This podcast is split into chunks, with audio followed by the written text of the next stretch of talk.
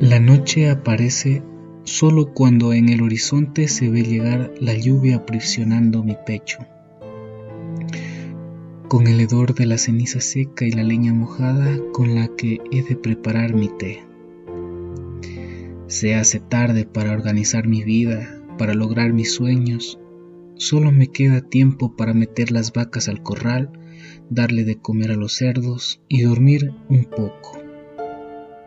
Por cierto, debido a mis reproches, se me olvidó presentarme. A mí me llaman Simón, pero eso no importa. Nadie nunca se preocupó por mí. Y pues sí, aquí estoy, sentado en el borde de una escalera, bañándome con este enorme aguacero, tan fuerte como mi suicidio. No aguanto el dolor en los huesos y no puedo evitar la mirada de mis ojos hacia el cielo tan oscuro. Qué triste saber que tanta belleza allá arriba me nieguen las estrellas en esta frontera de resentimiento por mí.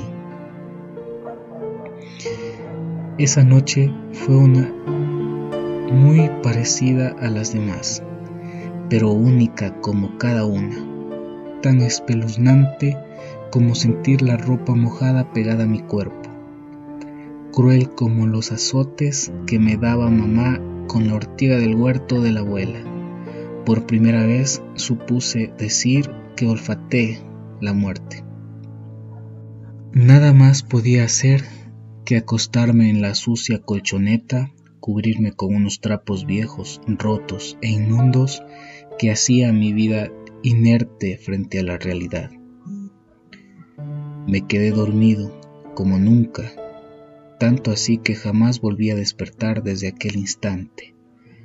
Fueron tantos los recuerdos y las palabras que se quedaron en el aire que no encuentro forma de deshacerme de ellas. Pero ya no tengo nada. Todo está apagado. Me siento estúpido, miserable inútil. Es ilógico haber estado tantos años de pie sobre la tierra y no haber podido disfrutar de su belleza imperfecta. Me queda claro que la muerte no llega con la vejez, sobrevive en ti desde antes de nacer, procura ser cautelosa, pero es tan inesperada como las ruinas del tiempo de escasez, tan directa como llegó a mí, sin escándalos, con muchas cicatrices, sangrando, después de tantos siglos. Ya no me duele la garganta y es mejor no seguir. Mi padre me ha aconsejado que hablar no es cuestión de muertos, es cuestión de Dios.